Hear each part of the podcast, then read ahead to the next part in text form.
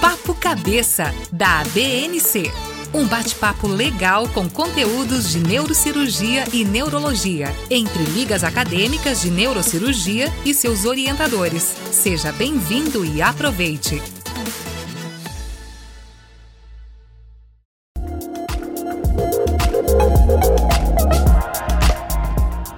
Olá pessoal, estamos aqui para mais um Papo Cabeça e olha lá, 28 episódio, estamos caminhando aí com várias informações para vocês. Então hoje vamos ter aí a participação do neurocirurgião Dr. Paulo Henrique Pires de Aguiar, em conjunto com a Liga Acadêmica de Neurologia e Neurocirurgia de Cáceres, a LANC. Os alunos responsáveis, Emily de Souza, Derek Pacha e Luiz Marques, vão conduzir essa conversa que hoje está super interessante e vai ser sobre epilepsia, uma visão cirúrgica. Então aproveitem aí o Papo Cabeça de hoje e vamos lá porque o Papo Cabeça está no ar.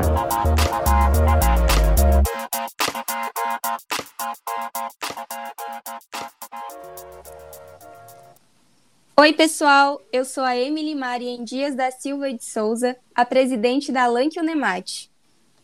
Eu sou o Derek Pedrosa Pachá, vice-presidente da LANC. E aí, gente, eu sou o Luiz Felipe Ferreira Marques, sou o diretor de ensino da LANC. E hoje vamos ter um bate-papo com o Dr. Paulo Henrique Pires de Aguiar, com o tema Epilepsia Tratamento Cirúrgico. Olá, Dr. Paulo, tudo bem? Tudo bem, Emily, tudo tranquilo. É, prazer em encontrá-los, Derek e Luiz, e vou tentar esclarecer o máximo possível o que for perguntado, sendo um tópico extremamente complexo. Então vamos iniciar o bate-papo com o Dr. Paulo. Doutor Paulo, como a gente pode definir a epilepsia? Epilepsia é como se você tivesse um circuito elétrico em que você tem um curto-circuito onde descargas aberrantes não seguem seu trajeto normal e vão deflagrar contra a vontade do indivíduo é, ações e movimentos ou alterações sensoriais ou alterações de consciência devido a descargas elétricas. Essa é a definição mais simples que a gente pode encontrar.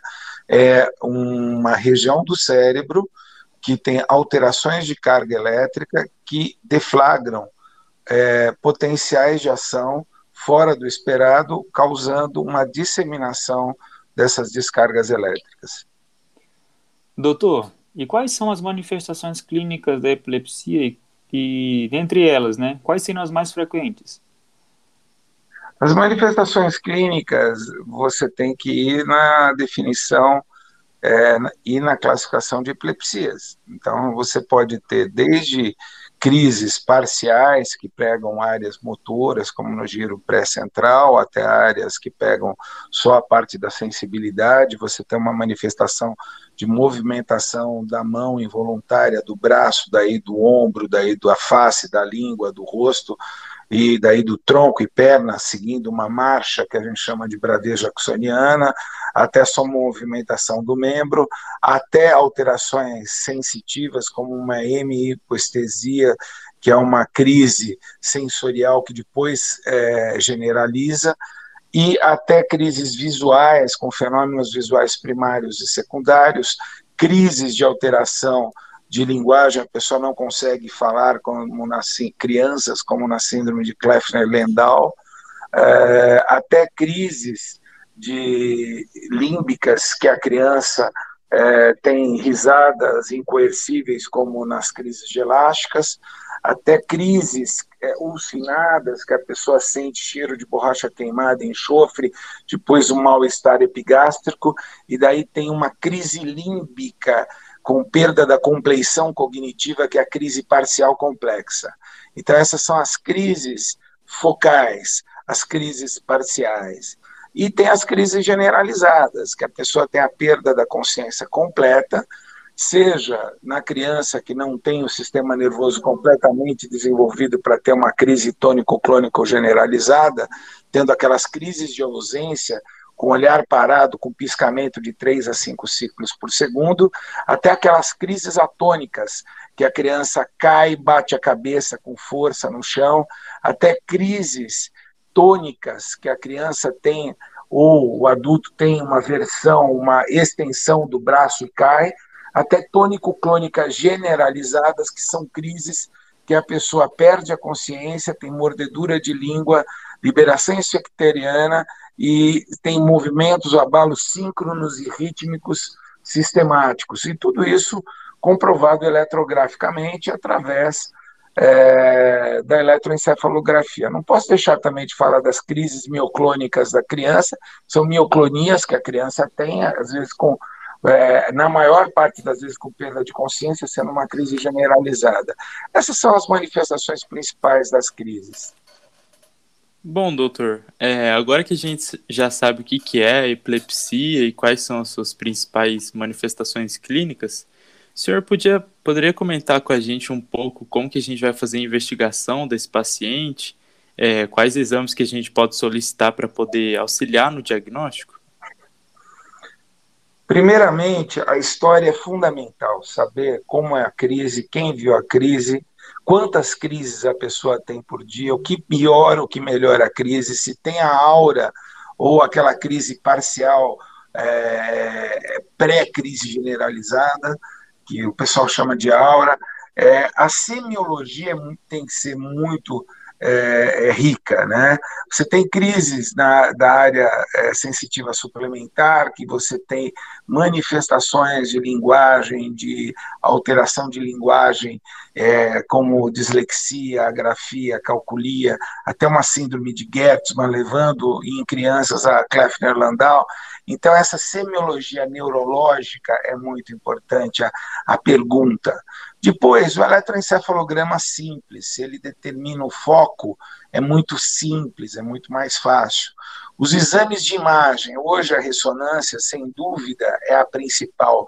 Ressonâncias de 1,5 Tesla até 3 Teslas, ressonâncias que vêm todo o córtex, é, é, nos seus detalhes dos giros, para se tentar identificar uma lesão em fundo fosco, que a gente chama de displasia é, cortical, é, ou mesmo uma alteração no, no, no, hipocampo e no corpo amidaloide, naquela região, mostrando uma esclerose, e isso é muito fácil de identificar através da ressonância. Quando isso não é possível, a gente tem que partir para uma monitoração invasiva, que você coloca eletródios é, é, em regiões profundas, mesmo eletrodos superficiais podem ser colocados de uma maneira também mais prolongada. Então, antes da invasiva, a gente pode fazer um vídeo EG, que é colocar o paciente com eletroencefalograma por horas, é, 12 a 24 horas, tentando detectar a crise, no momento da crise, obviamente, paciente sem medicação, e quando esse paciente tem a crise, muitas vezes a gente injeta um radiofármaco para tentar ver um SPECT intra-ictal, que vai dar um hipermetabolismo do foco. Quando a gente não consegue identificar, então a gente tem que partir por uma monitoração invasiva, que é a colocação de eletródios ou na superfície, ou profundos, ou a céu aberto, ou por estereotaxia, dentro do encéfalo, a fim de se detectar de uma maneira mais pronunciada e com detalhes as ondas, espículas ondas ou a, as ondas que você encontra no eletroencefalo, características de crise, com eletrodos de profundidade. É uma monitoração invasiva. E durante, entre as crises, você pode fazer um SPECT interictal, interictal, que é encontrar regiões hipometabólicas onde você tem um foco. Além disso, é muito importante você fazer um estudo quando você está investigando, da dominância é, desse paciente verbal e, é, e, de linguagem, tá? Verbal, de linguagem, de memória também, que muitas vezes você precisa de um estudo neuropsicológico, e esse estudo neuropsicológico executa testes, e quando isso não é possível, a gente usa o teste de WADA, que é colocar mital sódio, hoje propofol, através de um catéter de angiografia, próximo à artéria hipocampal e tentar injetar. E durante esse procedimento angiográfico, você conversa com o paciente. E se esse paciente temporariamente perder a memória, a linguagem, aquele lado é o dominante. Se ele não perder, aquele lado não é o dominante. Então, esse é o teste de Juruvadá, que fica, notabilizou é, no Instituto Neurológico de Montreal. A partir da, daí, você pode também fazer a eletromagnetografia, que não temos no país a princípio, isso é no Canadá, Estados Unidos, que é você fazer a ressonância com o estudo eletrográfico simultâneo e você consegue ter uma noção de onde está o foco. Então, esses são os métodos. Primeiro, localizar, entender a semiologia da crise, localizar ou saber o lado da crise, se é no lado dominante ou não, porque isso vai ditar a conduta que a gente vai ter que é, é realizar. E principalmente saber é, o quanto essa crise está levando a criança ao retardo mental, a sequelas importantes, ou adulto a sequelas importantes. Tá? A mais frequente é a esclerose mesial, tá? e essa esclerose mesial ela pega a parte do sistema límbico, a região do hipocampo, a região do parahipocampo, a região do corpo amidaloide. O claustro amidaloide de Feindel, que é um conjunto dentro do corpo amidaloide de estruturas pequenas com muitos hormônios responsáveis pela agressividade, medo e várias outras funções cognitivas que estão muito relacionadas às crises dessa região mesolímbica. Obviamente, uma avaliação psiquiátrica é importante, porque esses pacientes com epilepsia temporal podem apresentar também distúrbios de comportamento importante característicos do lobo temporal. Então, a investigação é essa. Não tem. É, vai desde a da semiologia, eletroencefalo, SPECT, é, vídeo EG, monitoração invasiva, teste de WADA, neuropsicológico, psiquiátrico, e com tudo isso, daí você é, promove a ideia do tratamento, que pode ser desde o clínico até o cirúrgico. Beleza, então, doutor. Dessa forma, é, aí o senhor acabou de explicar para a gente muito perfeitamente, mas como a gente faz então para, a partir da identificação, é, selecionar o tipo de tratamento? Como eu posso é, fazer o manejo inicial da epilepsia? A gente só Primeiro, a gente só trata cirurgicamente as refratárias. Quando depois de dois anos você não conseguiu com tratamento é, de drogas epiléticas e, e, depois com tratamento polimodal de drogas epiléticas ou múltiplo, o controle dessas crises de maneira que ele possa ter uma vida é, normal, tá? Um paciente que esteja livre de crises, aí fica é, complicado você pensar é, em tratamento conservador quando ele não fica livre de crise, né? Então, isso é importante. Tá? Daí você começa a pensar em cirurgia para esse paciente. A priori, você trata com medicação, é, você periodicamente vê essa medicação, tá? É, e o seu objetivo é o controle e a melhora de qualidade de vida. É óbvio que essas crises, né, é, tem essas medicações têm efeitos colaterais. Esses efeitos colaterais eles podem é, ser importantes, né? Então você tem que, que, que dosar isso também, o quanto que você está ajudando o paciente com a medicação, mas a grande maioria consegue controlar com medicação sem problema nenhum, né? Então, é basicamente isso. Então, Você só vai usar a epilepsia, a cirurgia, né? É, quando você não consegue é, fazer com que esse paciente é, melhore das crises com a medicação, não obstante a medicação, né? Entendi. Era essa a pergunta que eu ia fazer agora, então, muito obrigado. Hum. Doutor, é, com relação às abordagens neurocirúrgicas, a gente sabe que são várias que podem ser utilizadas quando se trata de epilepsia, é, só que elas vão variar conforme a localização dessa epilepsia e como que a gente vai estar tá, é, escolhendo qual método cirúrgico que vai ser utilizado verdade, a depender da localização? Na verdade, não são várias, né? elas são poucas. Né? A epilepsia, em relação a, a outras doenças, você tem coisas, é, você tem é, quadros é, cirúrgicos, né, planejamentos cirúrgicos absolutamente é, previsíveis, né? Então não é que nem, por exemplo, base de crânio que você tem é, milhões de crises, né? É, é, milhões de crises, não, milhões de opções de tratamento, desde é, extrema lateral, depende da região da base do crânio. Epilepsia, a primeira coisa que tem que ter na cabeça é uma classificação do Engel, tá? E essa classificação do Engel, Engel 1, por exemplo, é um paciente que, que ele está livre de crises incapacitantes, tá? Engel 2, ele tem raras crises incapacitantes.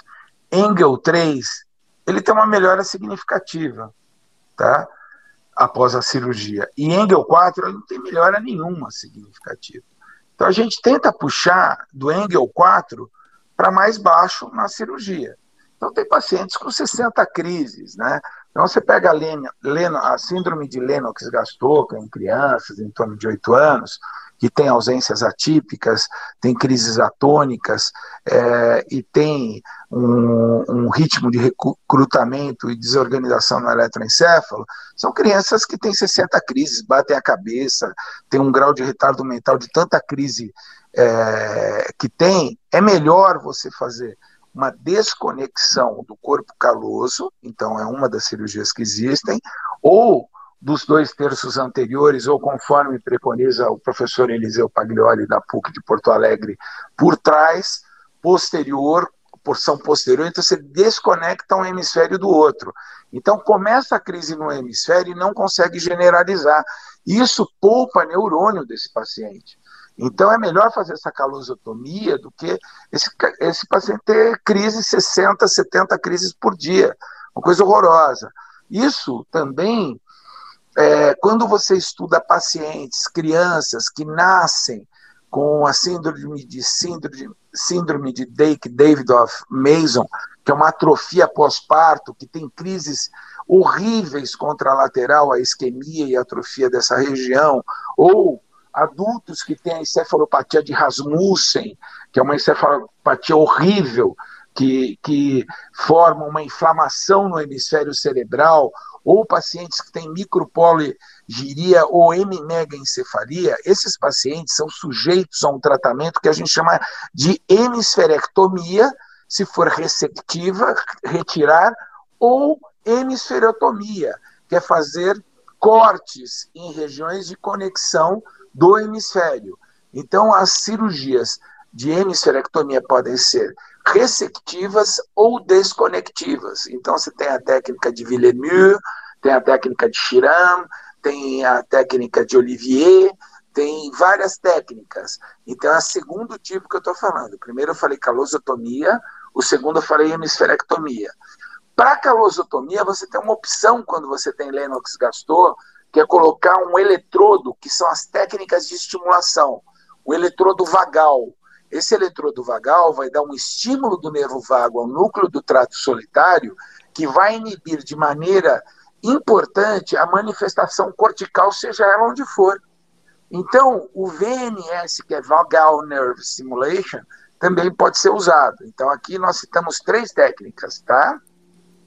Fora isso, nós temos as epilepsias temporais, que as cirurgias de ressecção do hipocampo e que está esclerótico e do corpo amigaloide podem ser usadas, e essas técnicas são basicamente técnicas do Yassarguil, que entra pelo Vale Silviano, técnica do Dennis Spencer, que retira a ponta do temporal e daí entra dentro do corno ventricular e tira o hipocampo, ou a técnica já consagrada é, é, do, do Paulo Niemeyer, de 1959 ou 7, se eu não me engano, que entra entre o temporal superior e médio, é de Olivier, entre o médio e o inferior. E você entra dentro do ventrículo e retira o, o hipocampo esclerótico, são técnicas seletivas. Então vamos lá. calosotomias, VNS, hemisferectomias, que pode ter hemisferotomias ou receptivas ou, é, é, ou dissociativas, tá? É, e nós temos também as técnicas, é, que nem eu falei para você, de ressecção do lobo temporal, tá? Fora isso, você tem as lesionectomias, ou as ressecções das lesões das displasias corticais, pode ser tipo 1, 2, 3, 4, onde você tem alterações da superfície cortical até pequenos cavernomas que você faz a ressecção da lesão guiado por eletrocorticografia intraoperatória e também por seu mapeamento é, é, que você fez durante toda a investigação. Vale lembrar que a ressonância funcional, que faz parte da investigação para ver função e lateralidade, ela tem poucos hospitais no Brasil, como a eletromagnetografia, que não tem. Então, elas são importantes também, principalmente para ressecção de lesões extratemporais próximas à área eloquentes. Então, vamos lá, lesionectomia é mais uma técnica. Outra técnica que é importante são as ressecções subpiais radiais múltiplas. Por exemplo, na, na epilepsia de Kleffner-Landau, que você perde a fala por crise, você faz ressecções das colunas de Morel, que vai do córtex até a profundidade, faz a ligação entre as áreas associativas da linguagem. Então, é, você consegue fazer essa ressecção pela técnica é, de, dessas ressecções radiais múltiplas subcorticais. Tá ok? Então, e que mais que você tem hoje? Hoje, você tem ainda mais uma técnica estimulatória, que é a estimulação do núcleo anterior do tálamo através do DBS, do eletrodo cerebral profundo. Para crises como aquelas que você não consegue determinar o foco, completamente, você consegue coibir através da estimulação do núcleo anterior do tálamo, e mais precisamente em alguns países como Canadá, Estados Unidos Alemanha, e mais proximamente no Brasil, nós vamos conseguir colocar eletrodos no hipocampo e no corpo amidaloide. A gente já consegue fazer isso, mas no Brasil precisa ser aprovado, só é aprovado no núcleo anterior do tálamo, para que a gente iniba, através da alta frequência, aquela região. Ao invés de ressecar, a gente inibe por estimulação, principalmente quando o, a epilepsia está do lado da área verbal, da memória, da área eloquente. Você não vai retirar aquele lobo temporal, você vai estimulá-lo. E estimulando com alta frequência, você inibe a epilepsia sem que ele perca a função de linguagem verbal. Então, essa é mais uma técnica que pode ser usada. Uma outra técnica é através do laser, que você consegue colocar no hipocampo e no corpo amidaloide da área não dominante, fazer uma lesão desta área, assim como você consegue fazer com a radiocirurgia. Você, através da radiocirurgia, você foca a região do hipocampo e do corpo amidaloide e você faz uma lesão dessa área epileptogênica também com bons resultados. Então, nós temos é, essas técnicas e hoje nós temos nos Estados Unidos o Neuropace. O Neuropace, ele é muito interessante que ele tem um eletroencefalo sobre o cérebro e na medida que vai deflagrar a crise, ele próprio estimula em alta frequência a região, inibindo a crise sobre aquele foco. Chama Neuropace é um aparelho muito interessante. Então, na verdade, essas são todas as técnicas de epilepsia. Você vê que eu falei em 15 minutos. Não tem mais que essas, são essas. E todas essas têm que estar no domínio do neurocirurgião para que ele possa realmente fazer é, esse paciente melhorar as suas, a sua epilepsia na escala de Engel, né? Então, é, é isso. É, basicamente, são todas as cirurgias que existem de epilepsia. Tá? Então, não são muitas.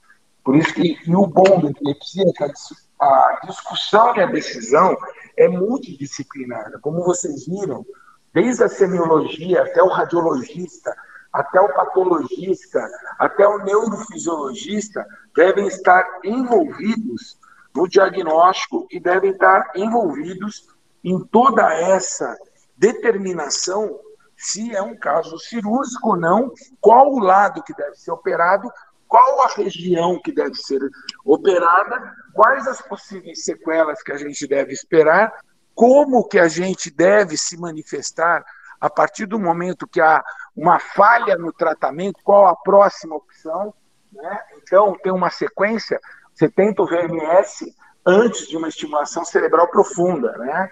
Você tenta, sempre que possível, provocar é, uma sequência de eventos, desde o mais simples até o mais complexo, onde levam um menor risco para o paciente. Tá? A epilepsia é uma doença grave, muito frequente, prevalente aqui no, no Brasil. Tá? As medicações que a gente tem são é, inúmeras. Hoje o Brasil dispõe de medicações de alto padrão e cada vez mais estão chegando drogas modernas. A gente já tem no Brasil levotiroxetan, é, lacosamida, a vigabatrina. A gente tem drogas muito, muito é, elegantes. As drogas que a gente encontra normalmente no SUS são drogas do século passado, do início do século passado, como o fenobarbital, é, do meio do século passado, como o idantal, a carbamazepina, o idantal e a fenitoína. Então, nós que são úteis, são drogas conhecidas, a gente sabe os efeitos, né? E a gente tem também como drogas como opção é, em pacientes gestantes a gabapentina, pregabalina, são drogas que ajudam também no efeito anticonvulsivo, sem tanto dano ao fígado em hepatopatas ou ao feto, né? Então, nós temos um arsenal terapêutico para conter as crises muito grande. Isso que deve ser feito de início, né? Você tentar controlar as crises medicamentosamente, com o segmento de perto, tá? Mas o que é interessante da epilepsia é o acompanhamento multidisciplinar, de uma maneira extremamente é, organizada, né? É por isso que a epilepsia é bonita, porque a epilepsia envolve todas essas disciplinas, né? Envolve esse conhecimento neurofisiológico, anatômico, patológico, e a anatomia do lobo temporal, a anatomia do corpo caloso, a anatomia dos sulcos e giros, a anatomia ventricular, a anatomia do lobo occipital deve ser extremamente conhecida, como é para quem opera tumor, como é, é para quem opera base de crânio, muito embora além da anatomia, neurofisiologia, através da deflagração de potencial evocado, com a hiperpolarização e repolarização, com a entrada de sódio, saída de potássio, depois a, a magnésio e, e, cálcio, tem que ser conhecida de vocês também a parte de neurofisiologia. Por isso que a epilepsia é uma das doenças mais interessantes do ponto de vista neurológico e que traz uma gratificação importante. Por exemplo, uma paciente que tinha crise de ausências muito graves, que é até uma ausência atípica, porque era uma paciente já adulta, isso trabalhava uh, o seu trabalho. Com o VNS, ela tem um índice de, de é, diminuição de abortar crises de mais de 170, é, 130 é, começos de início de crise, ou seja, tinha crises subclínicas uma atrás da outra que alteravam o estado de consciência dela, e com o VNS houve uma grande melhora. Para Lennox gastou, a gente sabe que a calosotomia em torno de 65%, o VNS em torno de 70%, 70 75%, e os dois juntos chega a uma cifra quase de 80%, quando você usa as duas técnicas. Então, por isso que é importante esse conhecimento é, conjunto. Nossa, doutor, muito inovador. A gente aprendeu muito com todas essas técnicas. É, mas eu gostaria de saber se, no caso do tratamento cirúrgico da criança, são essas mesmas indicações que o senhor comentou com a gente, ou tem alguma diferença quanto ao, ao tratamento do adulto? As doenças de criança, você tem basicamente Lennox-Gastaut, as displasias corticais, as doenças como M-megaencefalia, Sturge-Weber, micropoligiria, tá? E não varia disso. Ou você vai fazer hemisferotomia, né, técnicas receptivas ou dissociativas, ou você vai fazer calosotomias ou VNS em crianças. Tá? Raramente você vai ter uma esclerose mesial temporal, que é de adulto. Então, em crianças é bem específico. É, é, são epilepsias muito clássicas, né?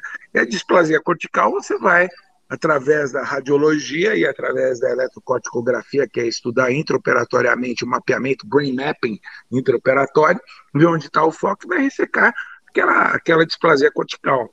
Basicamente é isso. Né? Então, crianças são epilepsias específicas, muito gratificante. A Dyke-Davidoff Mason Syndrome, eu operei dois casos, que o paciente tinha várias crises diárias, mais de 20, e com a hemicerectomia, esse paciente passou a, a, ter duas, três crises, mesmo com a hemiparesia, que ele fica, né, ele piora, né, o déficit motor temporariamente, ele consegue ter uma qualidade de vida melhor do que ter crise toda hora, né, e fora o retardo mental que cria você ter uma crise atrás da outra. Estude Weber é a mesma coisa em micropoligeria e megaencefalia, tá? Hemimegaencefalia. Beleza, então, doutor. É, dito tudo isso, então, a gente trabalhou diversas, diversos métodos cirúrgicos aí, né, apesar de serem poucos para a gente que acabou de, né, tá bem superficial ainda né, na medicina, acaba que aprofunda bastante. A gente viu diversos métodos cirúrgicos e dentre eles, doutor, existe é, é, complicação e o quão comum são essas complicações? Tem como evitar? Tem como prevenir? Alguns adventos é, pós-cirúrgicos. Qualquer cirurgia tem risco de complicação. As epilepsias, por exemplo, a gente publicou no Brain Development, no Neurosurgical Review, complicações de hemisferectomia, que é febre no pós-operatório, porque você tem um derramamento de hemociderina extenso naquela região, e você pode ter febre, né? Você pode ter as complicações da hemociderina naquela região. Você pode ter é, lesões inadvertidas durante a ressecção que provocam déficits funcionais, como em qualquer cirurgia de base de crânio ou cirurgia é, de tumor. Mas felizmente são muito poucas, porque os casos são tão bem estudados que você é como um míssil que você lança e acerta é, de uma maneira precisa, né, como a radiocirurgia do corpo amidaloide, da região, né, que você às vezes precisa num foco epilético, ou como colocar por estereotaxia um eletródio é, no, no corpo amidaloide ou hipocampo, ou numa região profunda do cérebro, né? Então a precisão hoje da neurocirurgia é muito grande.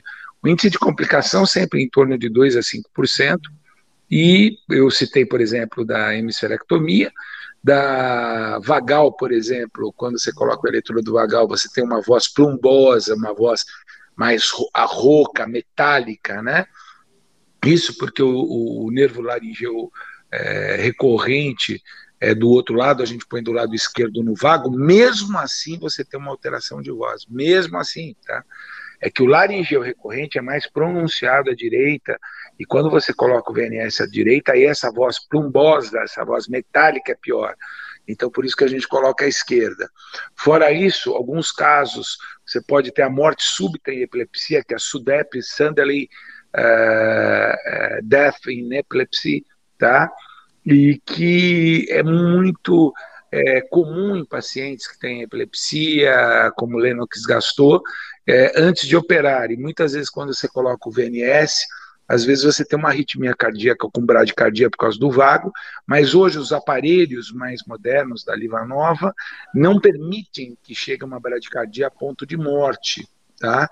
A outra coisa é quando você faz a epilepsia temporal, muitas vezes, se você tenta operar é, tumores que causam epilepsia em áreas eloquentes da área verbal e de memória do lado esquerdo, você pode tirar esse paciente com déficit de memória muito grave, um déficit é, importante é, verbal.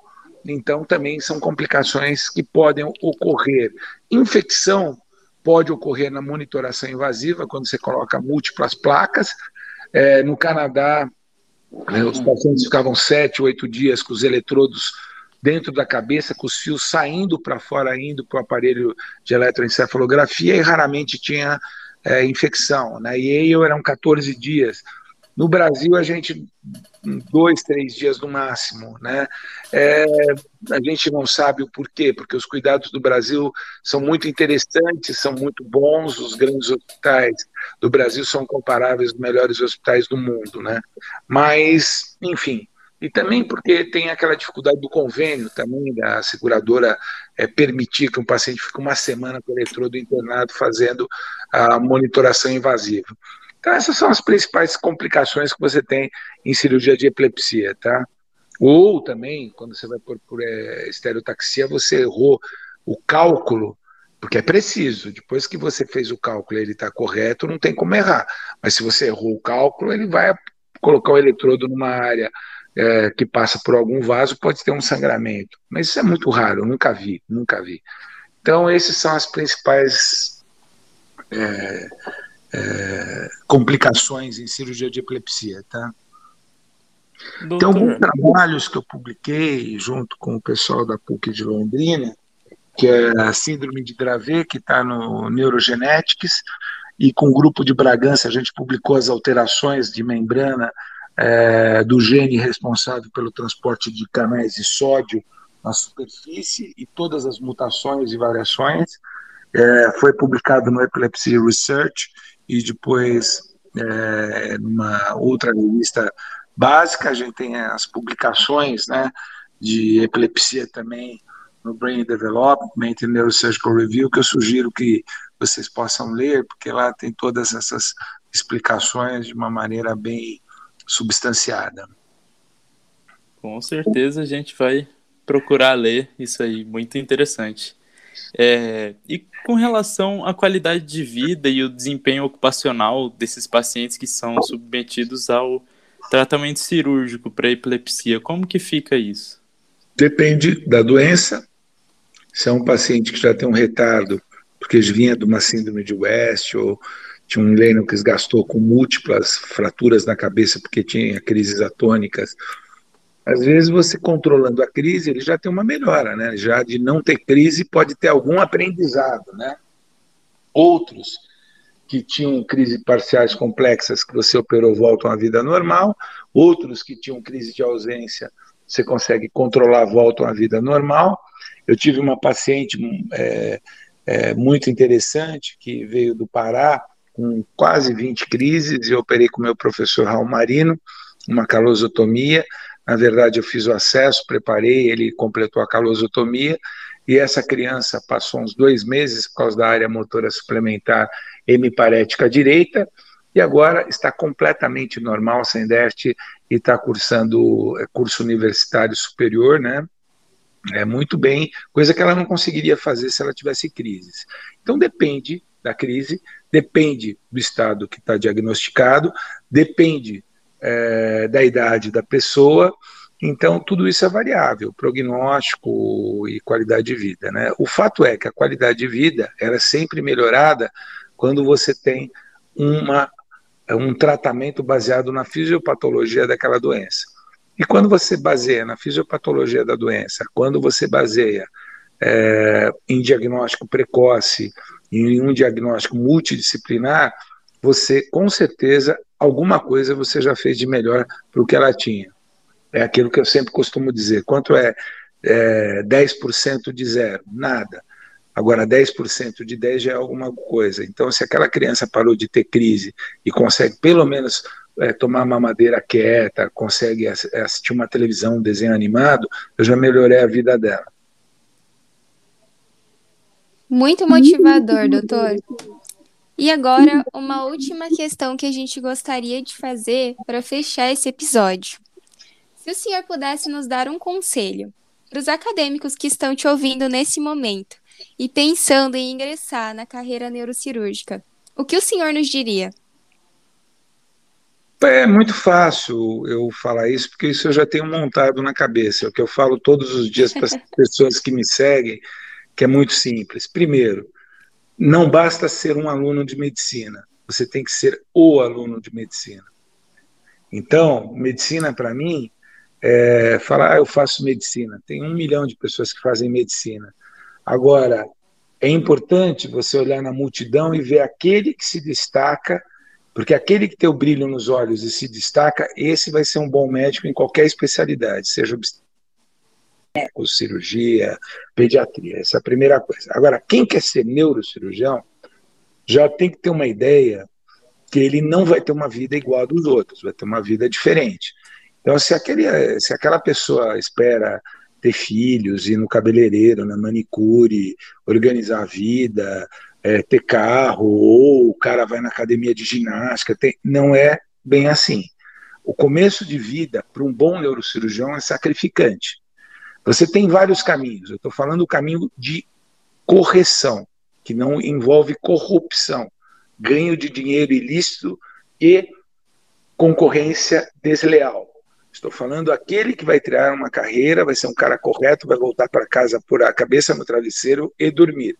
Então esse cara vai ter que trabalhar muito, vai ter que ter muitos plantões, vai ter que ter sacrifício, vai ter que entender que vai ter que atender o telefone na hora que é necessário, vai ter que acordar de madrugada várias vezes, mesmo cansado, e ter que salvar vidas, que essa é a função ou melhorar vidas, que essa é a função.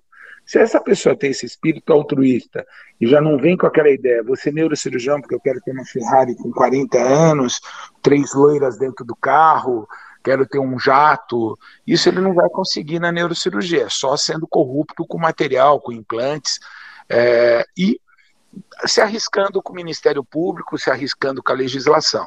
Agora, se é um cara que sabe que ele vai dar um plantão sofrido, sabe que ele vai ter que estudar muito, muita neuroanatomia, muita neurofisiologia, mas ele vai fazer isso com paixão e com tesão, que é importante, aí ele vai ter sucesso, ele vai chegar lá. Mais lento que o outro, mas vai chegar lá. Mas pelo menos o filho vai poder olhar para ele e vai ter orgulho, entendeu? Ele vai poder olhar para o espelho e vai passar a mão na barba e vai ver que o rosto está liso. Não porque tem pelo, está liso porque ele não tem vergonha dele mesmo. Então, isso é importante. Se você quer ser um grande neurocirurgião, você tem que ter um grande professor.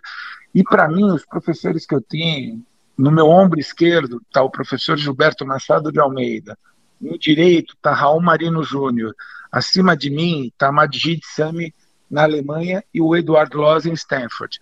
Então, quando eu olho para eles, eu tenho exemplos.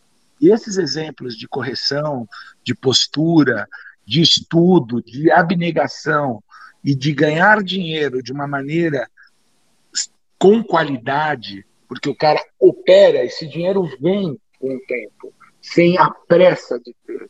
Então, eles são exemplos. Então, a primeira coisa, tem um exemplo na sua vida, tem um ícone na sua vida, tem uma pessoa que te inspire, tem uma pessoa, e eu tenho, tem uma pessoa que quando você vai tomar uma decisão, você olha para trás, puta, meu, eu sou um cara ferrado, olha quem está atrás de mim, olha com quem eu fiz a residência, olha com quem eu estive. E a partir daí você tem uma tomada de decisões, decisões baseadas no seu estudo também, na sua dedicação. E neuroanatomia é básico. Quem não sabe neuroanatomia, quer entrar no embromation, saia da neurocirurgia. Quem não sabe neurofisiologia, tentar entender canais de sódio, potássio, magnésio, desista. E quem não tem memória, desista. Porque você tem que ter memória.